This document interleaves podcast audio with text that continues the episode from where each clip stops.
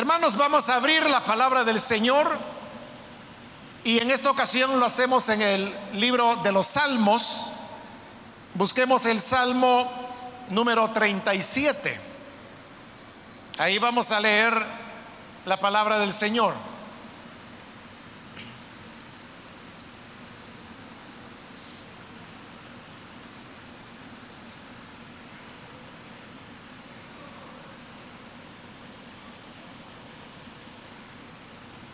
Bien, dice entonces la palabra de Dios en el libro de los Salmos, Salmo 37, versículo 7. Guarda silencio ante el Señor y espera en Él con paciencia. No te irrites ante el éxito de otros, de los que maquinan planes malvados. Leamos una vez más ese versículo. Guarda silencio ante el Señor y espera en Él con paciencia. No te irrites ante el éxito de otros, de los que maquinan planes malvados. Amén. Solamente eso pueden tomar sus asientos, por favor.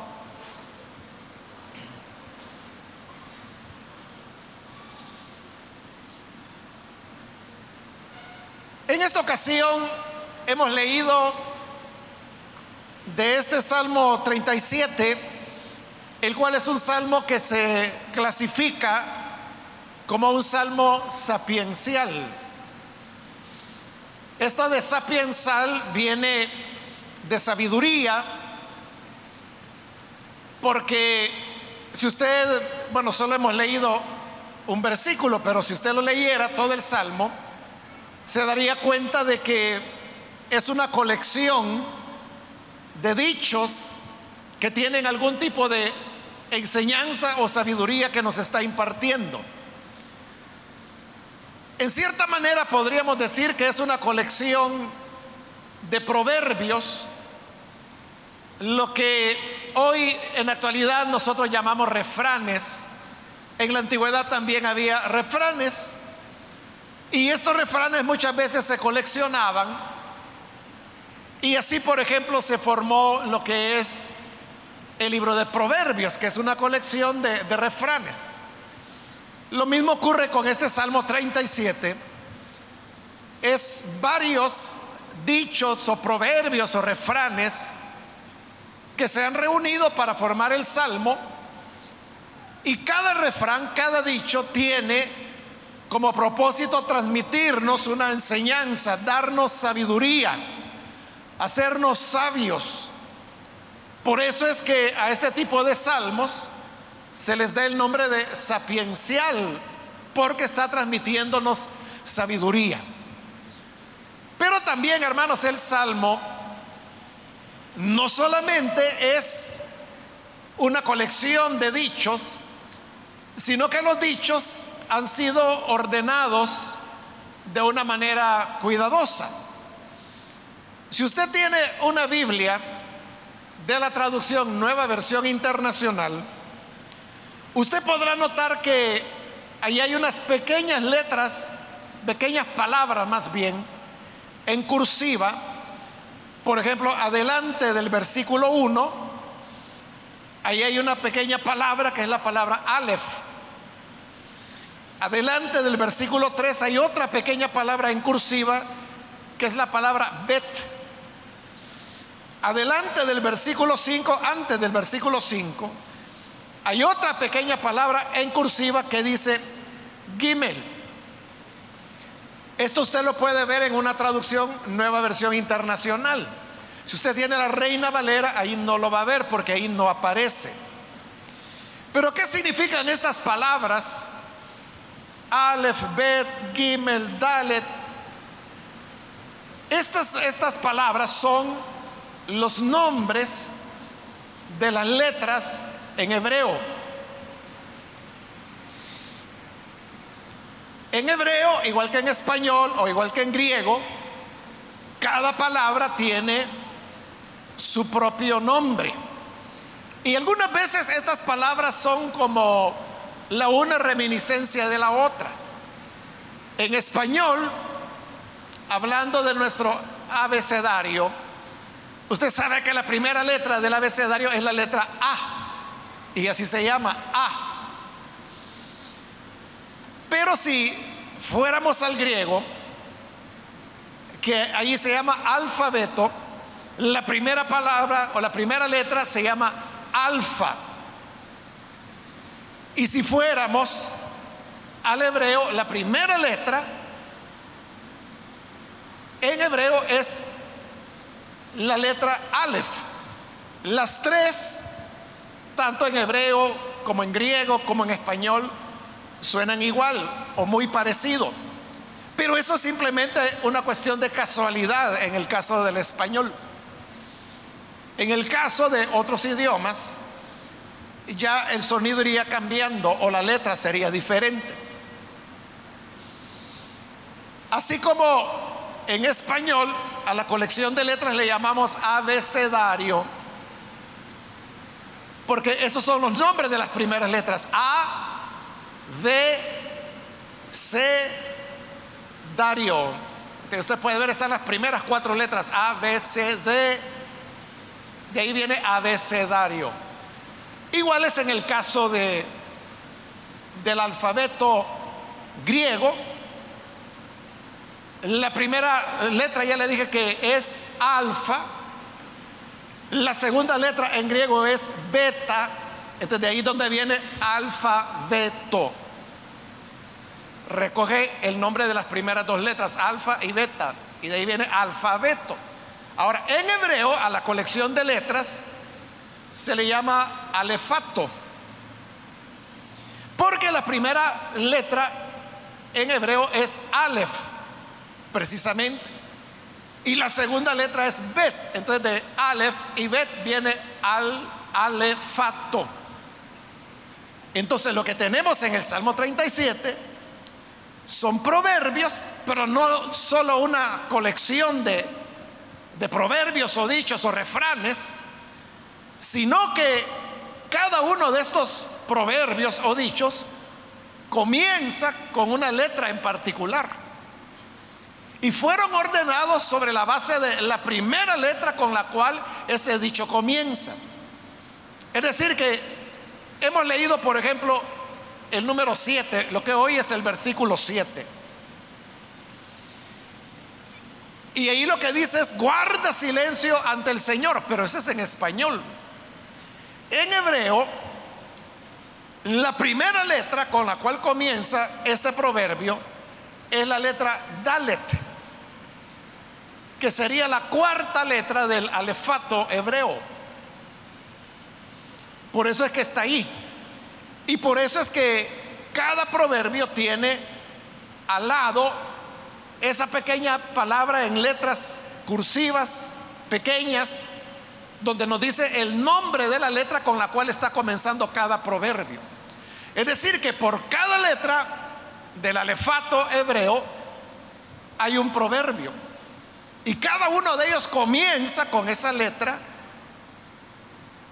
con la cual se escribe, con la cual comienza.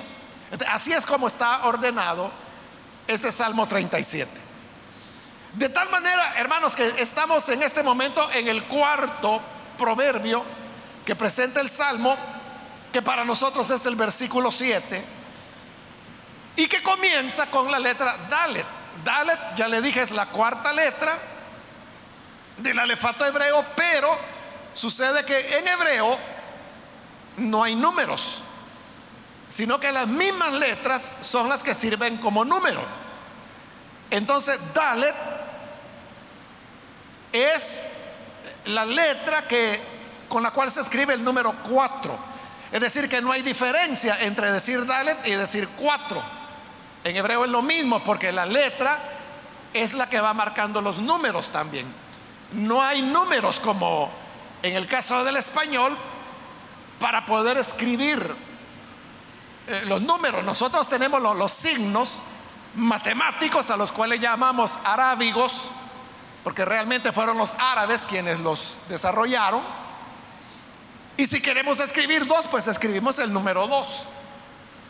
Si queremos escribir diez, pues escribimos un uno y un cero y eso es diez. En el hebreo no, hay que buscar la letra que ocupa el número 10 dentro del alefato y eso es lo que significa 10. Entonces, estamos ante un proverbio que comienza con esa letra Dalet y vamos a ver qué es lo que nos enseña. Porque dijimos, nos transmite sabiduría. ¿Cuál es la sabiduría que este cuarto proverbio nos quiere dar? Dice, guarda silencio ante el Señor y espera en Él con paciencia. No te irrites ante el éxito de otros, de los que maquinan planes malvados. El proverbio está hablando de aquella impaciencia o, deseos que nos dan a nosotros de querer remediar los males del mundo. Cuando uno ve las maldades de los perversos, ahí habla de los que maquinan planes malvados. Entonces la persona que no comparte esa maldad puede experimentar irritación, enojo, y en ese enojo la persona puede hacer varias cosas. Una cosa sería quejarse de Dios, por ejemplo. Y entonces decir, bueno, si Dios es bueno, si Él es omnipotente, y si Él es justo, ¿por qué permite que en el mundo haya tanta maldad y tanta injusticia? Entonces, o Dios no es justo, y si es justo, entonces no es todopoderoso, porque no le pone paro a las maldades que hay en el mundo. Esa, por ejemplo, sería una actitud, ¿verdad? Que hay personas que así piensan y así reaccionan. Lo están haciendo con irritación. Y lo hacen porque les molesta ver las maldades de otros. Ahora, hay otras personas que ante la maldad o las injusticias que otros cometen, no le echan la culpa a Dios pero sí tratan de resolver ellos esas maldades. Un ejemplo de eso, hermanos, lo podemos encontrar en la Biblia. En realidad en la Biblia hay varios ejemplos, pero tomemos uno. Es el ejemplo de Moisés. Él nació allá en Egipto en una época muy difícil, cuando los egipcios habían sometido a esclavitud a el pueblo de Israel. Y como ellos se multiplicaban, dice la Biblia que mientras más los oprimían, más se multiplicaban. Entonces vino el faraón y dio un edicto que era totalmente injusto, totalmente inhumano. Él pidió que todos los niños, los varones que nacieran de los israelitas, debían ser arrojados al río Nilo, debían ser muertos. Pero si era niña, entonces la dejaban vivir para que éstas llegaran en el futuro a ser esclavas de diferentes tareas que ellos les asignaran. Entonces, en ese ambiente es donde nace Moisés. Y como era varón, entonces sus padres obviamente no quisieron cometer la gran maldad de tirar el niño al río. Entonces lo que hicieron fue tratar de esconderlo. Y por un tiempo los padres los tuvieron, lo tuvieron escondido. Pero usted sabe que es difícil poder esconder a un bebé. Lloran de madrugada, lloran cuando tienen hambre, lloran cuando tienen calor, lloran cuando están incómodos. Cuando hay un bebé en el vecindario, uno rápido se da cuenta, porque oye al bebé que está llorando. Esas dificultades eran las que tenían los padres de Moisés para ocultar al niño. Hasta que hay un momento en que se dieron cuenta de que ya no lo podían ocultar más. Entonces lo colocan en la barquilla y lo van a dejar a un lugar del río Nilo que era el lugar donde la hija del faraón salía a bañarse. Bueno, de ahí en adelante, hermanos, no le voy a contar toda la historia. Es muy conocida. Pero cuando Moisés llega a ser hombre, llega a ser adulto, legalmente es el hijo de la hija del faraón, porque ella lo adoptó. Es decir, era el nieto del faraón. Pero Moisés en hebreo dice que un día él salió para visitar a su pueblo. Esto significa que Moisés salió del palacio donde vivía, porque era el nieto del faraón, su mamá era, su mamá adoptiva, era la hija del emperador, del faraón, del rey de Egipto. Pero él sale y va a vivir con sus hermanos hebreos, con los israelitas. Y ahí encuentra de que ellos viven en pobreza, que son esclavos, que los oprimen, que los maltratan, que está el decreto en vigencia que los varones hay que arrojarlos al río Nilo, hay que acabar con ellos. Claro, cuando Moisés ve eso se llena de enojo, le irrita. Es lo que está diciendo el refrán. Irritarse ante el éxito de otros. ¿Quiénes otros?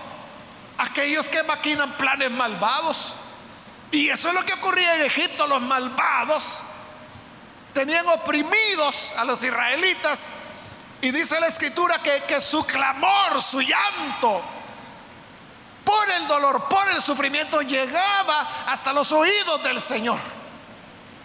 Por eso es que Dios había enviado a Moisés como respuesta a ese clamor para que él fuera el liberador, pero no era el momento todavía. Y ahí es donde le digo, o sea, Moisés no dijo, entonces Dios nos ha olvidado, o Dios no es justo, o Dios no es poderoso. Moisés no dijo nada de eso, sino que cuando él vio la maldad, la injusticia, cómo trataban a sus hermanos. Entonces digo, yo lo voy a defender. Y así fue. En una ocasión había un egipcio que estaba golpeando a un israelita. Porque esa era la norma. El amo podía golpear, fracturar, lesionar o aún matar a su esclavo y legalmente eso no tenía, no era un crimen, porque el esclavo era propiedad de la persona. Es como que si usted tuviera una gallina, si usted quiere, la degüella y la hace en caldo. Si usted quiere, la despluma. Si usted quiere, puede fracturarla. O sea, es su gallina. Y, nadie lo va a meter preso por, por eso, ¿verdad? Es su propiedad. Así eran los esclavos. Entonces este egipcio estaba golpeando y golpeando y golpeando a su esclavo y el esclavo no se podía defender porque si lo hacía, hermano, eso era pena de muerte. No les quedaba más que aguantar. Cuando Moisés ve esa injusticia, entonces se irrita, se enoja. Y llevado por este enojo viene y agarra al egipcio y le dice, ponete con uno de tu tamaño y lo comienza a golpear hasta que lo mata. Quizá Moisés no tenía planeado matarlo, pero su irritación era tanto que termina matándolo. Y cuando se da cuenta que está muerto, entonces lo entierra en la arena para que nadie lo vaya a ver. Y según él eso ha quedado en secreto. Ahí tenemos un ejemplo. Hizo lo contrario de lo que dice el proverbio. Porque el proverbio dice, no te irrites ante el éxito de los que maquinan maldades. Pero Moisés y Cerrito, Cerrito, eso es un ejemplo que yo le decía que hay personas que no es que digan, no, Dios no existe, saben que Dios existe. No entienden por qué Dios no actúa ya. Es que ese es nuestro problema como humanos que no entendemos los tiempos de Dios. Todo lo queremos para allá. Y por eso nos preguntamos, bueno, si el diablo es el que hace maldad, ¿y Dios por qué no lo condena ya? Es que ya está condenado. Legalmente ya está condenado. Efesios dice que en la cruz el Señor despojó a Satanás. ya está derrotado, es decir, la condena legal ya fue dada. Ahora falta que se ejecute. Eso, hermano, es como en varios países, ¿verdad? Donde hay, por ejemplo, la pena de muerte. En nuestro país no hay. Pero hay algunos países, muy pocos, donde hay pena de muerte, pero no significa de que a una persona que le encuentran culpable y viene el juez y le dice lo condeno a la pena de muerte, no significa que en ese momento lo van a agarrar y lo van a matar, no. Esa persona, hermanos, puede, va a la cárcel, obviamente, está condenado a muerte ya, pero para que lo maten, para que ejecuten la pena de muerte, a veces tienen que pasar 10, 20, 30 años. Así es. A eso le llaman el pasillo de la muerte, le dicen, porque es una persona que está condenada a la muerte, pero no se sabe hasta cuándo la van a ejecutar. Aquí en Cuba, hace décadas, hermanos, no sé si usted recordará,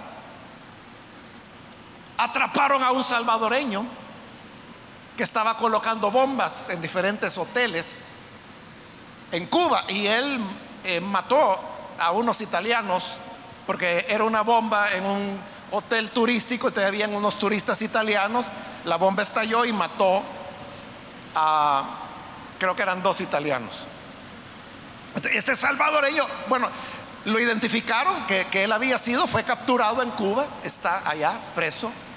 Él fue condenado a muerte porque lo que él hizo está considerado como terrorismo en Cuba.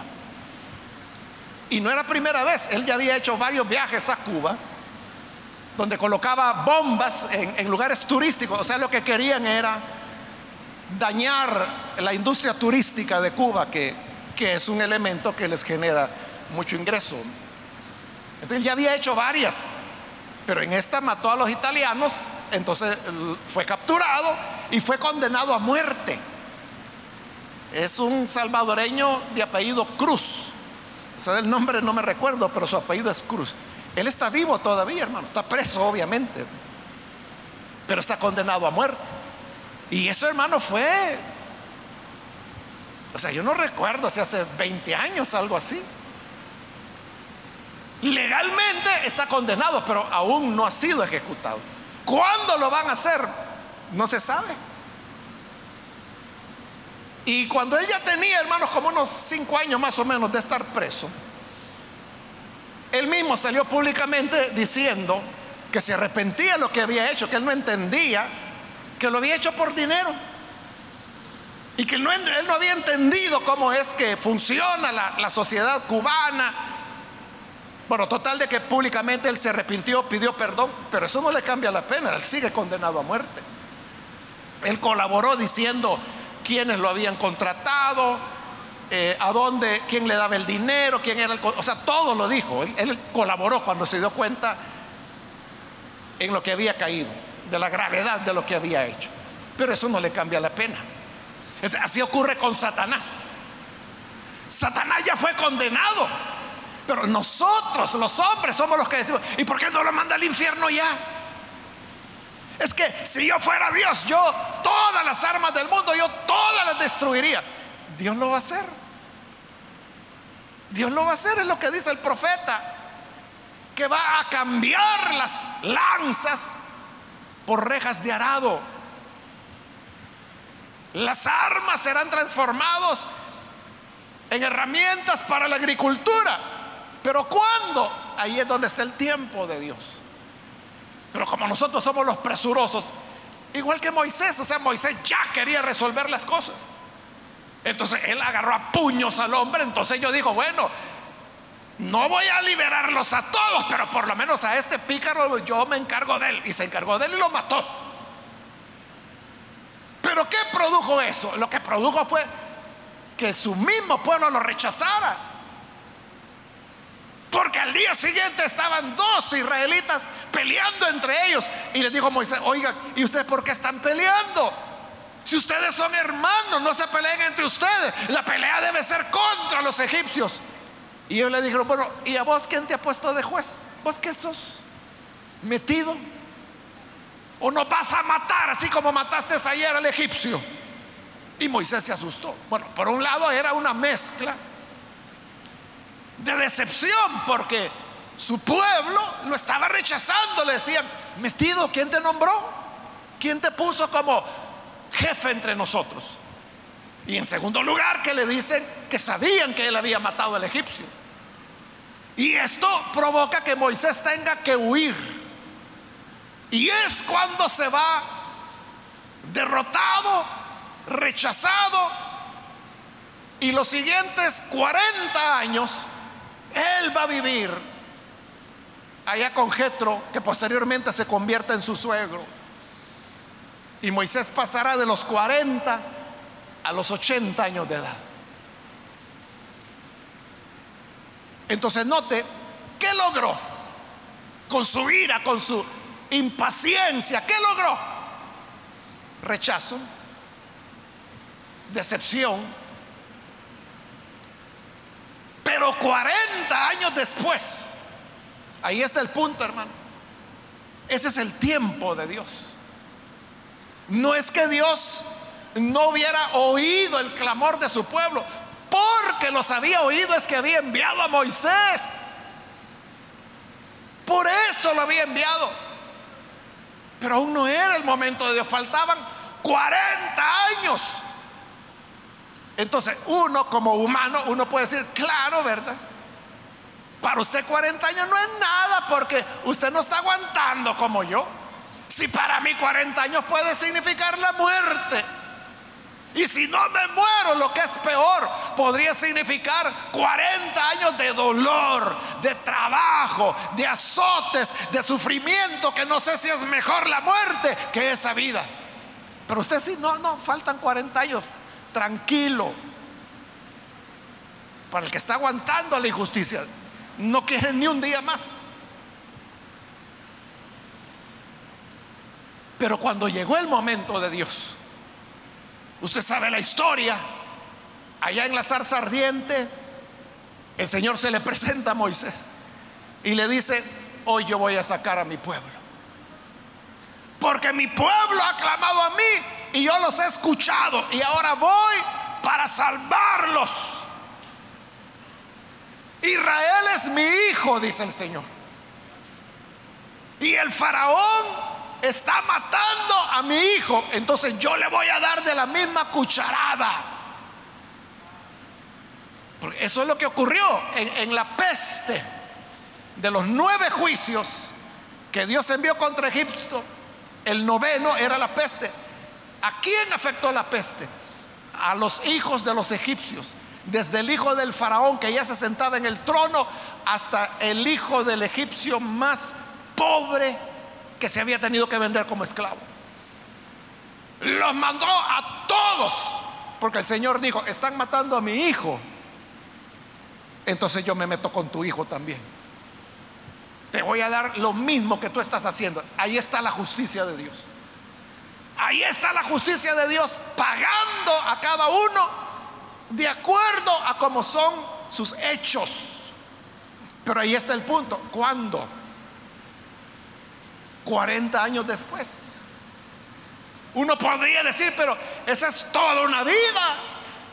Moisés pudo decir, ay Dios, ya que me voy a morir. Cuando yo tenía 40, que era joven, ahí era el momento, ahí yo estaba fuerte. Pero ya tengo 80, ya soy un anciano. Yo digo, hoy es cuando estás listo. Hoy es cuando estás listo porque no te vas a apoyar ni en tu juventud ni en tu fortaleza. No te queda más que apoyarte en mí, que yo soy tu fuerza. Y todavía Moisés, después de sacar a Israel de Egipto, vivió 40 años más, llegó hasta los 120 años. Entonces es como que Dios le diga, mira, no hay que beber angustias.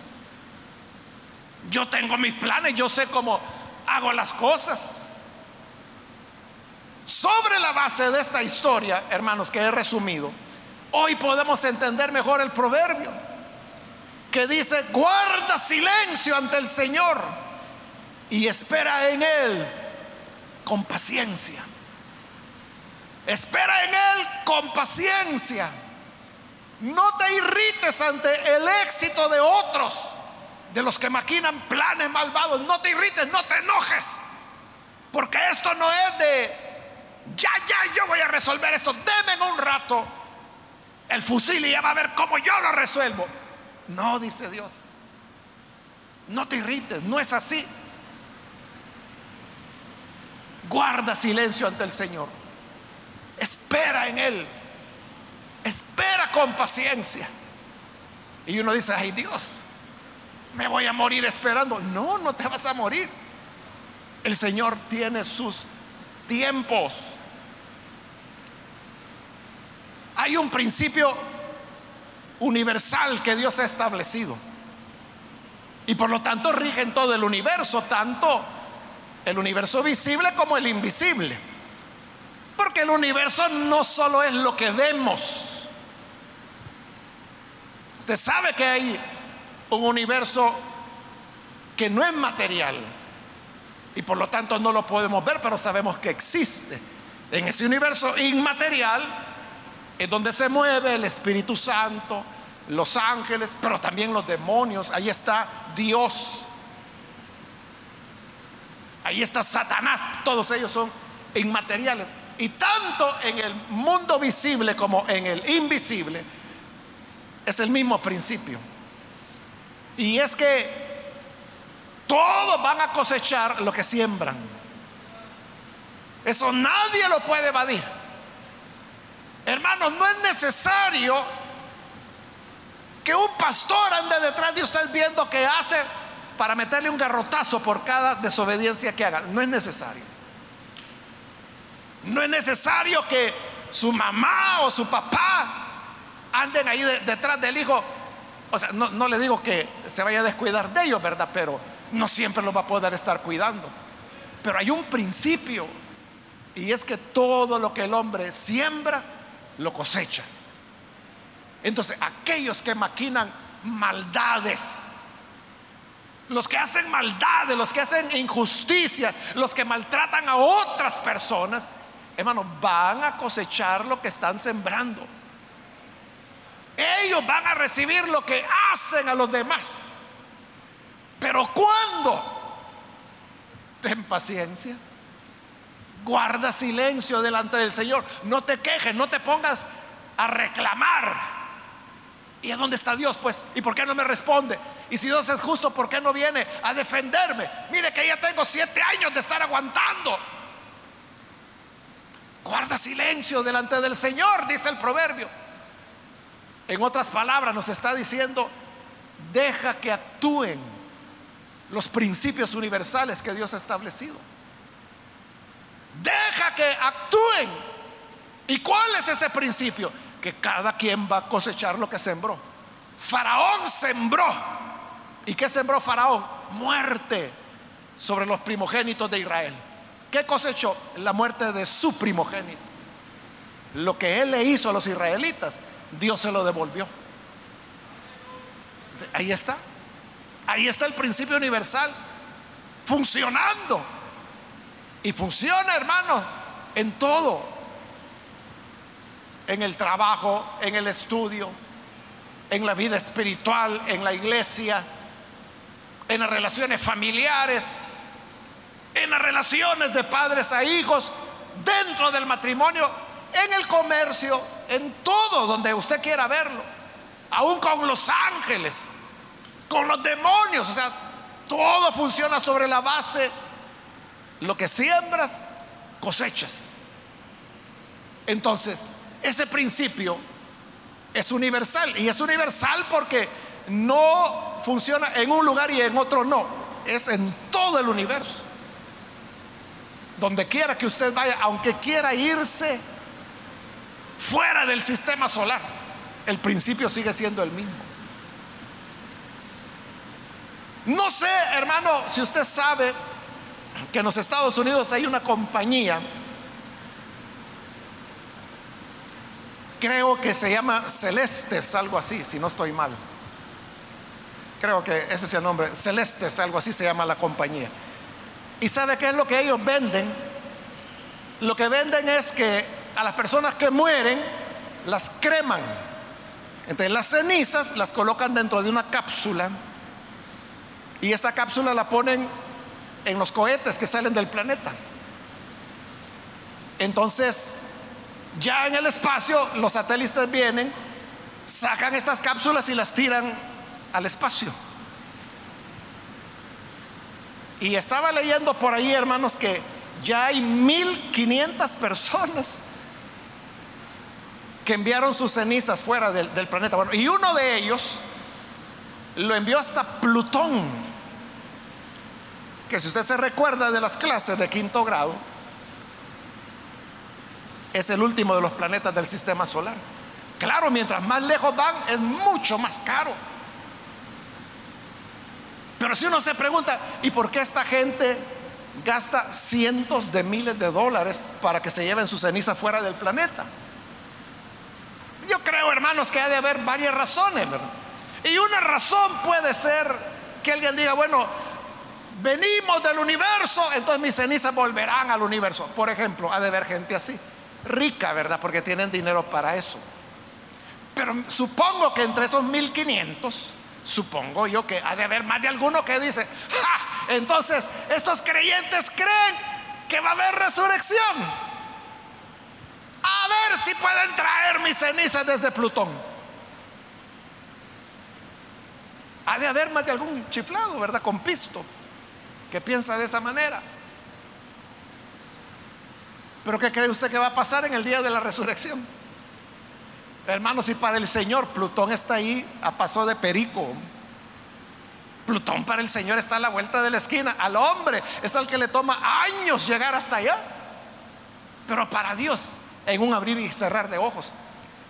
Los traerá de nuevo porque todo lo que el hombre siembra lo cosecha. No hay manera de escapar. Por eso le digo, es un principio universal. Aquí, en la Luna, en Marte, en Venus, en el cinturón de asteroides, en Plutón. Y si fuera posible salir del sistema solar, que se puede, pero sería, me imagino que millones habría que pagar por eso. No importa, no se puede escapar del principio universal de Dios. Por eso, hermanos y hermanas, la sabiduría que el proverbio nos está transmitiendo es, guarda silencio ante el Señor. Mejor no digas nada. Espera. Es lo que dice también en el libro de lamentaciones, que ante el sufrimiento de Jerusalén, el profeta Jeremías decía, ponga su boca en el polvo y guarde silencio por si aún hay esperanza. En lugar de quejarte contra Dios, mejor cállate, mejor muerde el polvo para no hablar. Guarda silencio. Porque con el Señor hay esperanza, porque los principios universales se cumplen. De manera que guarda silencio ante el Señor, espera en Él con paciencia. Con paciencia. Es lo mismo que dice Pablo en su carta a los romanos. Cuando dice, no se venguen por ustedes mismos. Den lugar a la ira de Dios. No, no, te, no te vengues tú. No te las desquites tú Deja que Dios lo haga. Y si usted dice, ay Dios, pero de aquí que Dios lo haga, aguarda, espera en Él con paciencia, con paciencia. No te irrites ante el éxito de los que maquinan planes de maldad. Es cierto, son muy injustos, son muy perversos, son sin compasión. Y usted puede decir, ¿y yo por qué voy a tener compasión del que no tuvo compasión conmigo?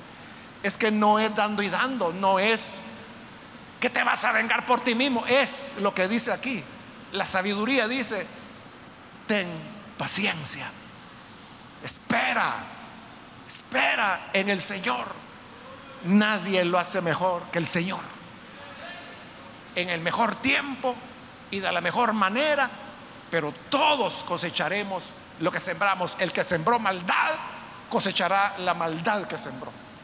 Y el que hizo el bien, el que sembró misericordia, cosechará la misericordia que sembró. De manera, hermanos y hermanas, no nos apresuremos. Cuando haya injusticias que a usted le llenen de, de rabia, de ira, no cuente hasta 10, cuente hasta 100 mejor. Y recuerde lo que el proverbio, lo que la sabiduría nos está diciendo. No te impacientes. Guarda silencio delante del Señor. Espera con paciencia. No te vengues por tus propias manos. Más bien dice Pablo, si tu enemigo tiene sed, dale de beber. Si tu enemigo tiene hambre, dale de comer. Dale, sírvele, atiéndelo. Y deja que el Señor le haga cosechar lo que sembró. Paciencia. Amén, hermanos.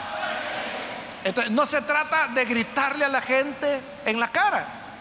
No se trata de decir, ya le voy a dar su merecido. No, no nos corresponde a nosotros dar el merecido. Lo que nos corresponde es creer a la palabra del Señor y esperar, sabiendo que Dios hace cosechar a cada uno de acuerdo a sus obras. Vamos a orar, hermanos, vamos a cerrar nuestros ojos. Antes de hacer la oración, yo quiero aprovechar para invitar a las personas que todavía no han recibido al Señor Jesús como su Salvador, pero hoy hemos escuchado la palabra. Es una palabra que nos comparte sabiduría y que nos dice que el sabio es aquel que no se irrita por la maldad de otros, sino que espera en el Señor. No es fácil, tienes razón, no es fácil, pero con el Señor es posible. Esa es la clave, poder tener al Señor. Y por eso yo quiero invitar a los amigos o amigas que aún no han recibido al Señor, pero que necesitan tener a Cristo para que les dé esa paciencia.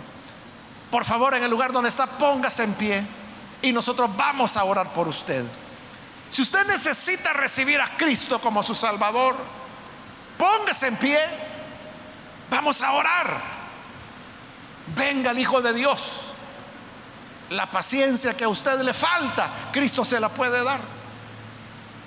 La fe que su Espíritu nos da y su palabra alimenta, es la que le dará la sabiduría de saber esperar. ¿Hay alguien que necesita hacerlo? Póngase en pie, por favor. Vamos a orar por usted. Venga. Venga, hoy es un buen momento para recibir al Señor, porque eso le dará descanso. Mientras usted ande buscando venganza, no tendrá paz interna. Pero si usted viene para recibir a Jesús, ahí encontrará la paz. Muy bien, aquí hay una persona que viene, que Dios la bendiga. Si hay alguien más que necesita recibir a Jesús como Salvador, puede ponerse en pie. Ahí en el lugar donde se encuentra con toda confianza, puede ponerse en pie. Y vamos a orar. Muy bien, de este lado hay otra joven que Dios la bendiga. Alguien más que necesita recibir al Señor puede ponerse en pie en este momento. Venga el buen Salvador. En Él encontrará el descanso, la paz, la fuerza para esperar con paciencia. Alguien más que necesita venir. También quiero ampliar la invitación para los hermanos o hermanas que se han alejado del Señor, pero hoy necesita reconciliarse. Si usted necesita hacerlo, por favor póngase en pie. Algún hermano o hermana que se reconcilia, póngase en pie. Hágalo, vamos a orar. ¿Para qué seguir en una vida que ni duerme tranquilo? Tiene auténtico descanso. Pero reconcíliese y ahí encontrará la paz del Señor. Hay alguien que necesita reconciliarse, póngase en pie. Aproveche que esta es ya la última llamada que estoy haciendo y vamos a orar.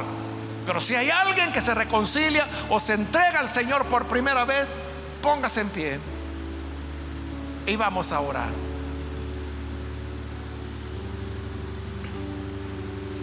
A usted que nos ve por televisión también le invito para que se una con estas personas que aquí están recibiendo al Señor. Ore con nosotros. Señor, gracias te damos por las personas que hoy están entregándose a ti. Aquí en este lugar, pero también a través de televisión, a través de la radio, a través del internet. Donde quiera que están oyendo, llega a cada una de esas personas para darles el perdón para darles el nuevo nacimiento y para colocar en sus corazones la confianza de que tú eres el juez justo y que tú haces cosechar a cada uno de acuerdo a sus obras. Ayúdanos para que creyendo esa verdad, creyendo ese principio, podamos, Señor, tener paciencia, guardar silencio delante de ti, porque tú tienes tus tiempos, tus momentos, las maneras como vas a hacer las cosas. Y por eso, Señor, el que tiene fe aguarda en ti. Ayúdanos a esperar en ti. Y bendice a toda tu iglesia, a todo tu pueblo. Haz de nosotros un pueblo de paz. Haz de nosotros un pueblo que espera en ti, que entrega a ti toda causa, para que no seamos de los que se irritan o se llenan de ira, sino que la profunda paz de Cristo gobierne nuestros corazones. Esta es nuestra petición por Jesucristo nuestro Salvador. Amén.